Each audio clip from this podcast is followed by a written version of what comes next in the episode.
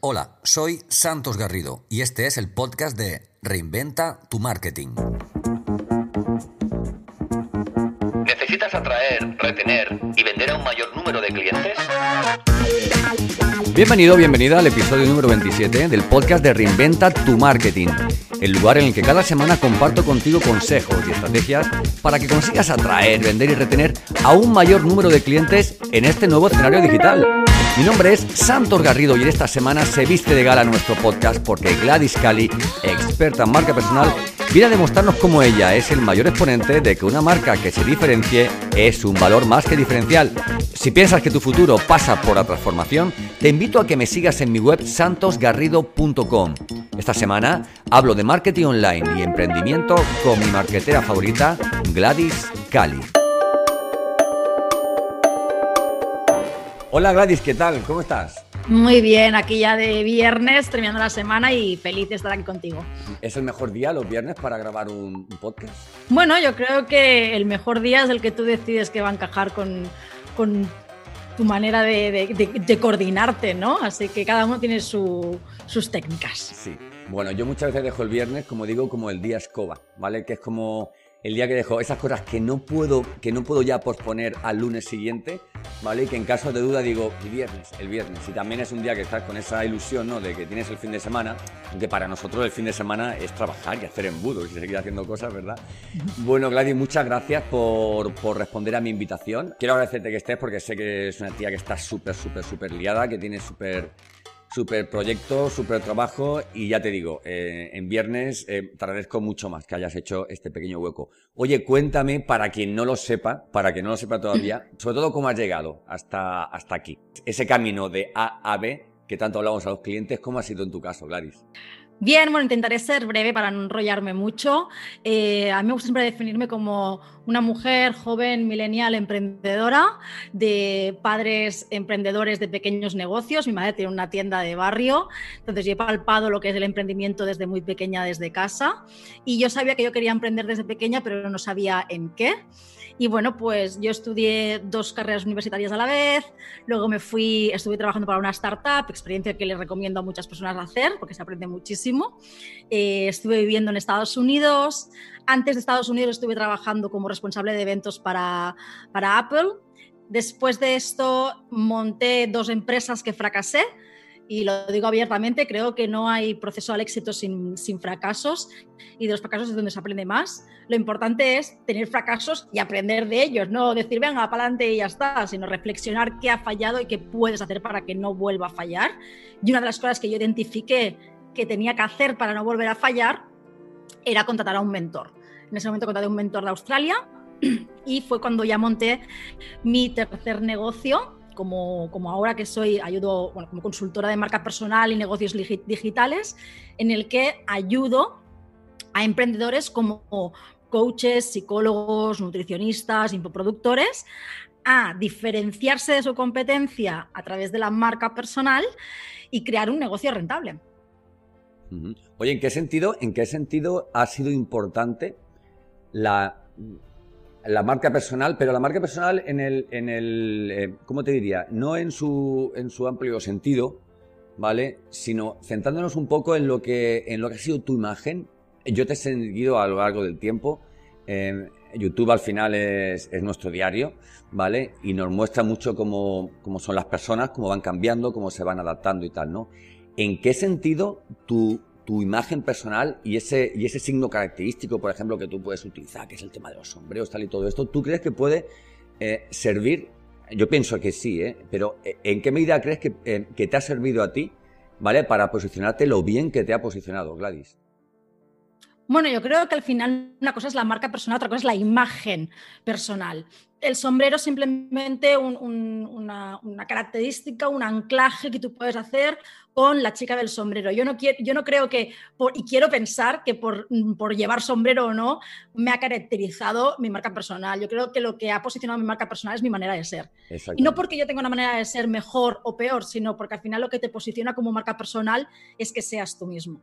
Entonces, yo sí que he notado mucho eh, el hecho de, al principio, aunque tú trabajes tu marca personal, hay cosas que por estigmas sociales no vas a hacer por lo que dirán, ¿no? Porque tú no puedes llevar, depende de qué ropa para que te tomen en serio.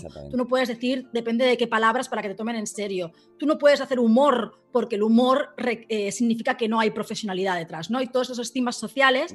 Y al final yo me vi como, oye, pues a mí me gusta vestir... Eh, a veces extrovertida y no voy a dejar de ser yo misma. Eh, a mí me gusta decir, bueno, me gusta, a mí se me escapan muchos tacos y es mi manera de hablar y por eso, como siempre de pequeño, ¿no? Que decía, ay, la típica frase de, ay, con lo guapa que eres, ¿qué, qué, palabras dices? ¿No? Es como a tomar por culo, o sea, si yo quiero decir algo, lo digo, ni guapa, ni fea, ni gorda, ni alta, ni, ni pequeña, ni joven. Y después el otro hecho es el humor, yo soy una tía súper cachonda en el sentido de que me gusta estar riendo y porque creo que a través del humor se puede enseñar mucho mejor y se puede hacer mucho más ameno. Y cuando empecé a soltarme fue como, ostras, ahí es cuando totalmente posicioné mi marca como soy una tía que la gente me gusta que me lo diga, no sea mola porque pones humor pero no pierdes la profesionalidad. Y no tienes problemas en decir abiertamente lo que, lo que piensas y expresarlo a tu manera. Entonces yo creo que esto ha sido lo que realmente ha posicionado mi marca personal, el ser yo misma y el que invito a todo el mundo que sea, ¿no? Cada uno con sus... Y, yo soy consciente de que hay mucha gente que no le gusta. Me hace gracia que el otro día estaba hablando con una clienta del, último programa de mentoring que las plazas que abrí y me dijo, yo al principio no soportaba cómo hablabas. Una tía que te estoy hablando, una tía que me ha, que me ha pagado 3.000 pavos, ¿vale? O sea, que, que, no, que, no, es cualquier cosa, ¿vale? Menos mal, que no lo soportaba, si no te... no soportaba cómo hablabas. Y es verdad, yo tengo una manera de hablar súper rápida, súper a veces puede ser un poquito más agresivo, si lo quieres llamar de esta manera, o muy directa. Y hay gente que esto no lo soporta, igual que yo no soporto la gente que habla en slow motion. Ostras, y habrá otra gente que sí que le gustará. slow motion. Claro, hay gente que habla en slow motion y no pasa nada. Pero a mí me pone, me pone nerviosa. Hay gente que le pone nerviosa mi manera de hablar y a mí me pone nerviosa la gente que habla muy lento, ¿no? O que habla muy flojito, ¿no? Es como lento y flojo. Entonces tengo que, hostia, pago, ponme subtítulos o algo. Entonces, yo no digo que lo otro sea malo o lo mío sea malo, lo otro sea bueno, lo mío sea bueno. Yo lo que digo es que cada uno le vas a gustar a unas personas y a otras no. Es que no puedes ir por la vida intentando gustarle a todo el mundo. Seguro que te, acordar, que te, acordarás o has tenido alguna anécdota de, y las personas que nos están escuchando o viendo, el típico colega del colegio o de la universidad, que era el, como, el, el que intentaba gustar a todo el mundo, que no, nunca se posicionaba en nada, ¿no? porque le quería agradar a todo el mundo ¿no te daba rabia esa persona? Sí, sí. Pues se sentaba en la primera fila de clase, eh, intentaba ser el que mejor jugaba al fútbol. todo, todo. Y al final a nivel también de posicionarse, ¿no? De si una opinión u otra. No tenía opinión. Era como, como tenía que agradar a todo el mundo, pues no se mojaba. Y eso da rabia. Pues al final, ¿qué ¿esa persona va a conseguir unirse a un, a un grupo del colegio de la uni? No tienes que, tienes que, ser firme con tus, con tus pensamientos y con tu manera de expresarte y entender que hay cosas que vas a hacer que no le van a, que no le van a gustar a otras personas. Ojo, no me refiero a que hagas cosas que le perjudiquen a otros, sino que tu manera de pensar a veces no le va a gustar a todo el mundo y es totalmente lícito y normal. Oye, Gladys, una cosita. Me, viene a la cabeza contándome esto que me estás contando, el miedo que tienen, que tienen muchos emprendedores, muchos, vamos, muchos profesionales que quieren emprender a nivel online con, una plataforma, infoproductos, etcétera, etcétera. Cuando les hablamos de, que escojan un, un, buyer persona, un cliente ideal, un, o sea, específicamente una persona con un nombre, unos apellidos y un color de ojos, como te dicen, no, y el resto no puedo venderles y tal, ¿no? Mm. ¿Verdad? Me recuerda mucho al, al, tema este. ¿Te pasa, te ocurre ese miedo de tus clientes a, cómo voy a dirigirme solamente a una persona? Sí, totalmente. O sea, es 100% eso, siempre pasa. Por eso la primera, el primer módulo de mi mentoría va súper enfocada a estos y a hacerles entender las ventajas de tener solo un nicho de mercado. En el hecho de, por ejemplo, si tienes que... Mucha gente me dice, es que no sé qué publicar en, en Instagram.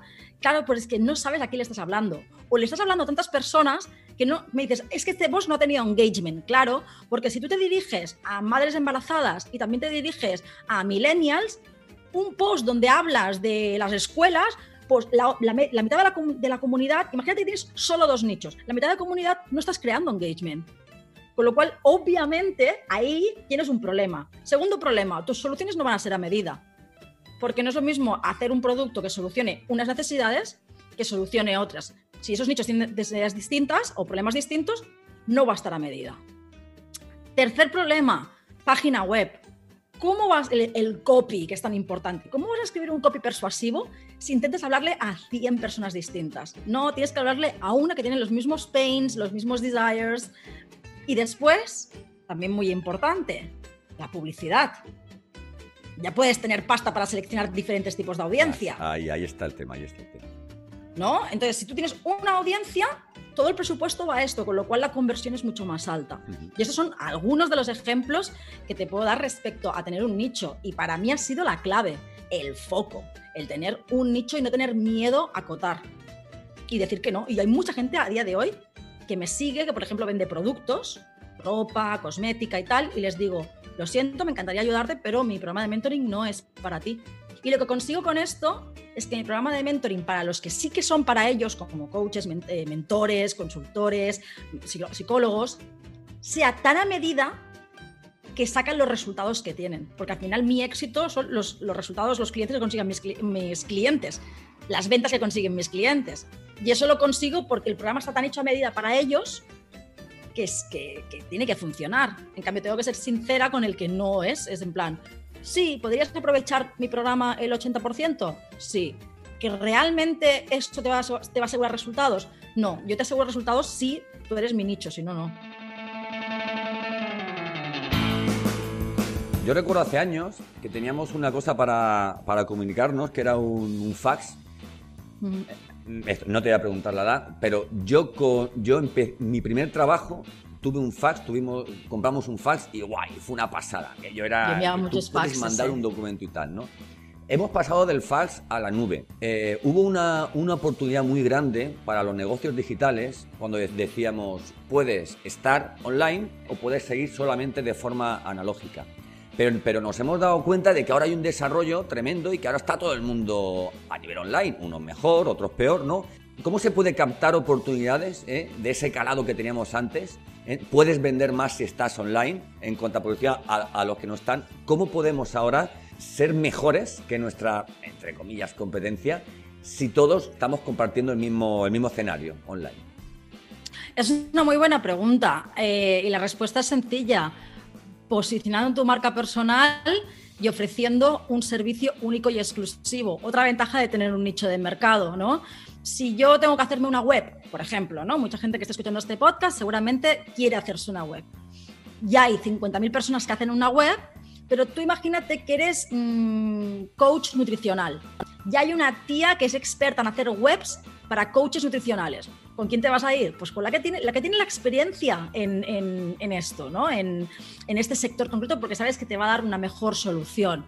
Y luego, obviamente, esta persona tiene que trabajar sus valores, su misión, su propósito y saberlo comunicar claro. para generar confianza, porque la confianza es, es, la, es la clave de, de, de la venta. Entonces, para mí, la competencia también es una, es una, una cosa positiva para el consumidor porque nos obliga a los que ofrecemos servicios a cada vez ser mejores y ofrecer una mejor solución y experiencia a nuestros clientes. Por lo cual, para mí la competencia es buena, porque nos mantiene alerta a, sí, sí, a seguir mejorando. Yo los llamo compis, que es casi competencia, uh -huh. pero es un poco más friendly, ¿no? Oye, una cosita, Gladys. Eh, ¿Qué pasa con el tema del copy, con el tema de, de, del storytelling? A mí es un tema que me apasiona, siempre me ha gustado mucho escribir.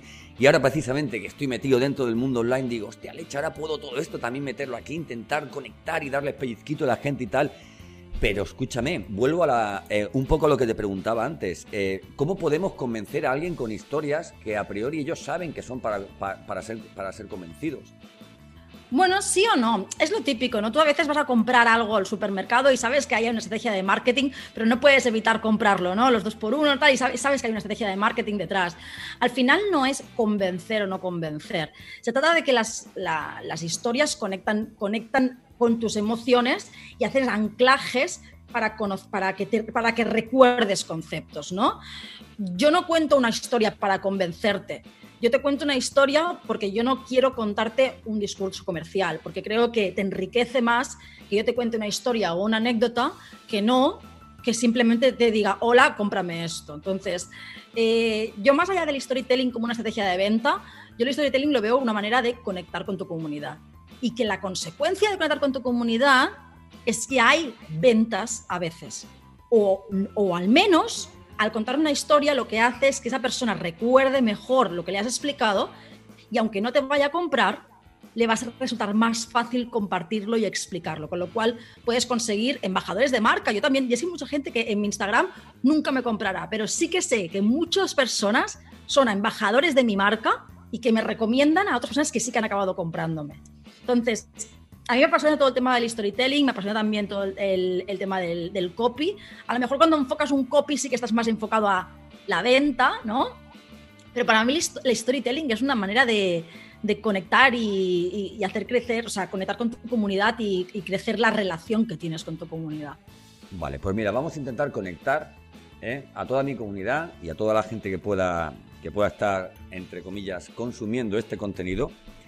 Vale, vamos a conectar con ellos porque a mí me encantaría, en, las notas del, del, programa pondré todos tus enlaces para que seas muy, vamos, muy fácilmente localizable.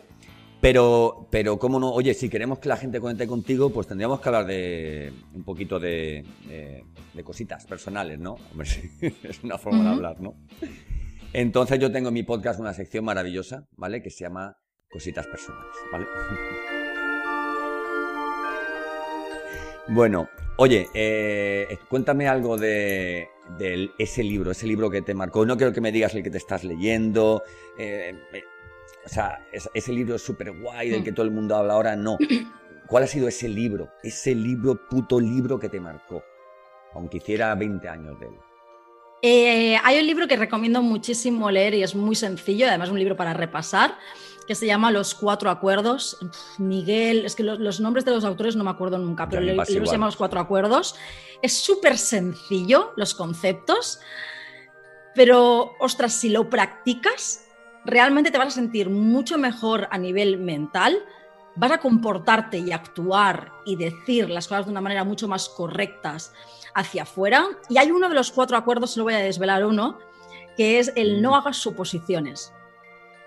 Ostras, es tan fácil cuando ahora, ¿no? Con todo el tema de la, del COVID y toda esta mierda, hay tanta gente que, que hace suposiciones de seguro que va a no sé dónde, seguro que ha hecho esto, seguro que no sé qué y nos estamos contaminando a nosotros mismos haciendo estas suposiciones que no sabemos.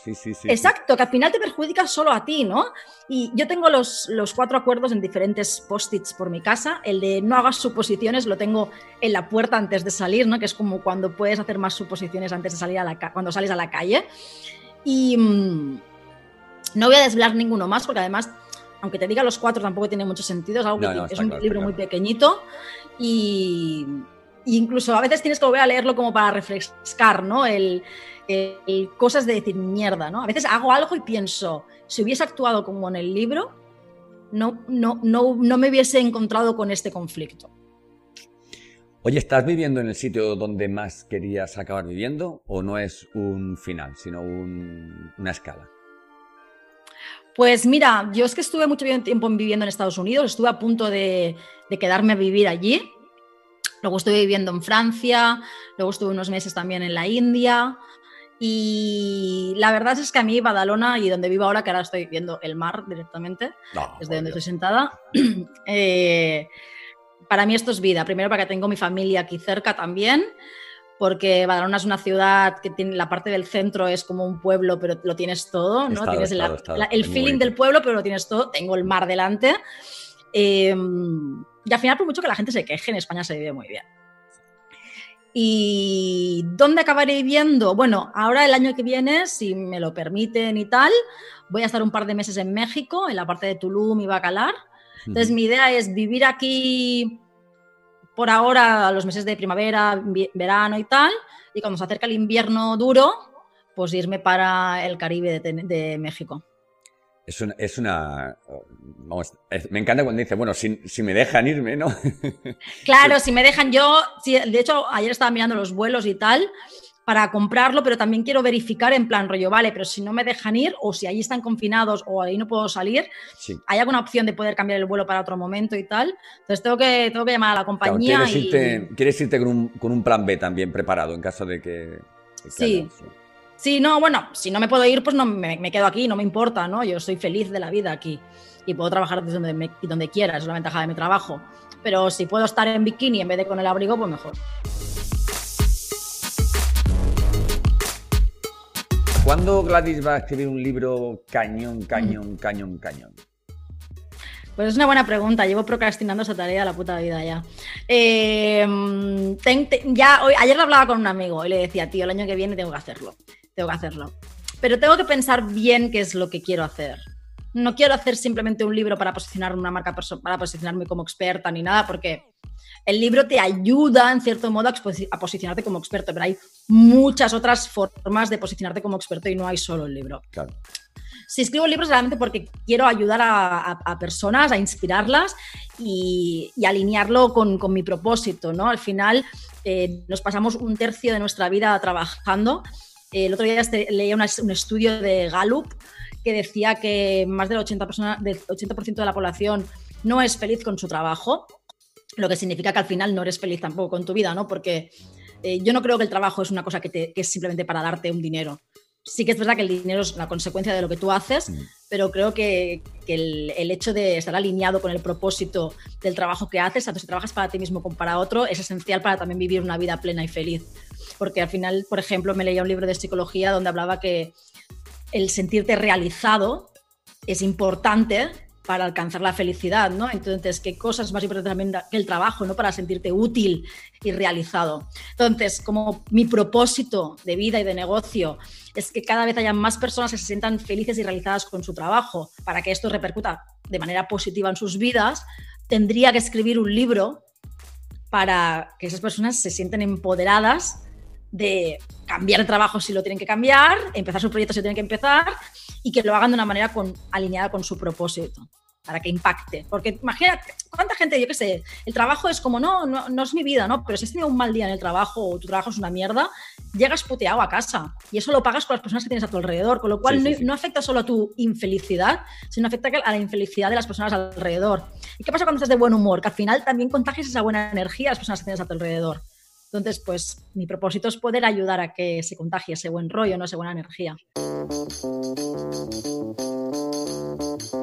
Mira, me estás contando esto y me acuerdo que vi un live en directo de la presentación de, de Vilma Núñez de su brújula de los negocios digitales. Y me recuerda mucho lo que pasó ayer. Además es que me recuerda mucho, me recuerda mucho a ella, ¿vale? La figura de, de su madre es muy importante. Oye, ¿cómo de importante ha sido a nivel profesional para tu mindset, para para el punto en el que te encuentras ahora tu, mamá, Gladys? 100%.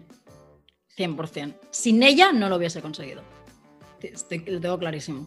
Tanto a nivel económico, que me ha ayudado cuando no podía pagar impuestos, cuando mis dos primeras veces que fracasaron, como a nivel emocional, cuando he querido mandarlo a la mierda todo más de una vez y ella más me ha impulsado a seguir luchando, como a nivel de negociación, mi madre no sabe ni lo que estoy negociando, pero me va a decir, eso no, eso no lo cobres. O sea, todo el empoderamiento que yo le doy a mis, a mis clientes, ella me da, O a nivel de tomar decisiones de algo que tenga que contratar, servicios de precio elevado, y decirme, pero le has preguntado esto, esto y esto, y pensar, coño. Al final, eh, yo creo que el mejor comerciante, el mejor estratega, el mejor emprendedor, es el que ha tenido una tienda de barrio durante años saben más que todo lo que estamos aquí en Instagram. Sí. Te lo digo. Nosotros hablamos muchas cosas de embudos de ventas y tal, pero lo que es la psicología de, la venta, lo que es la venta, lo que es la venta y la negociación,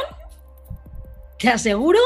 Cuando tu madre te dice, yo no cuando tu madre te dice, yo no conozco a ese muchacho, pero a mí, a mí no me da. Y acaban teniendo totalmente la razón, totalmente la razón. ¿Sabes que hay otro tipo de padres completamente diferentes?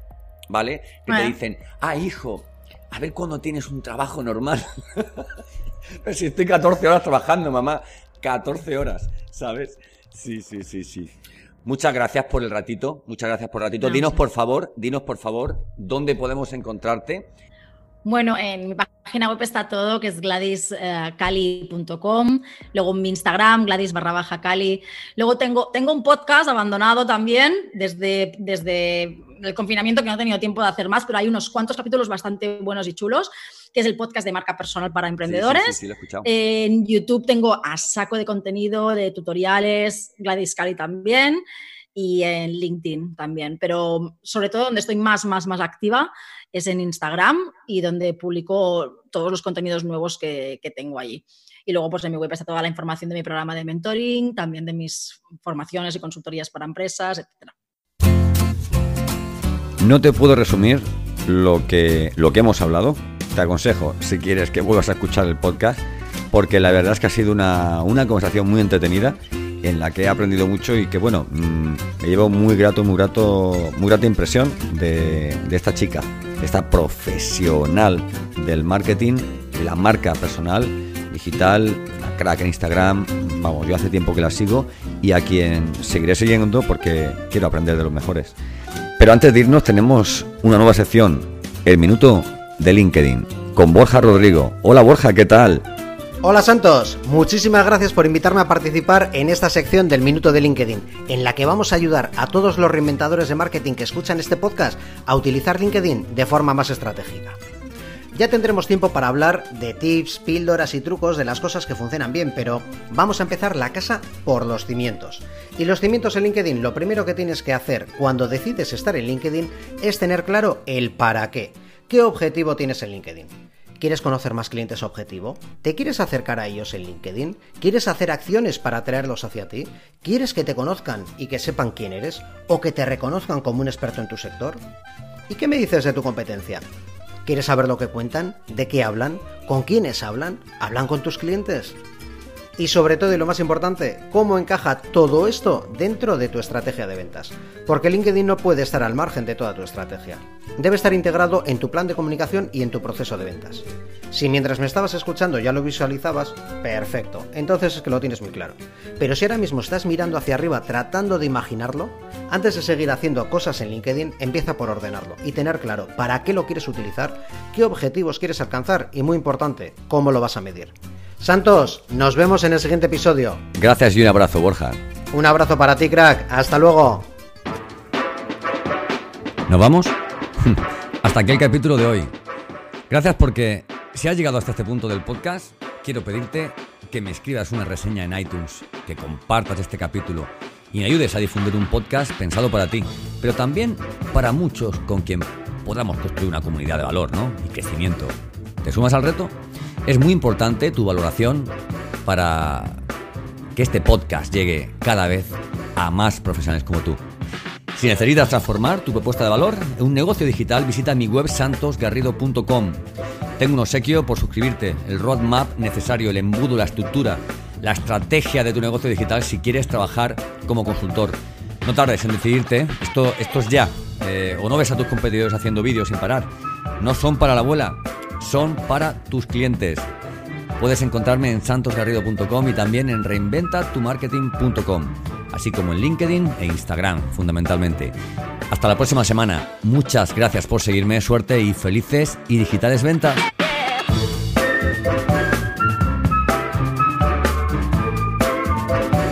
¿Necesitas atraer, retener y vender a un mayor número de clientes?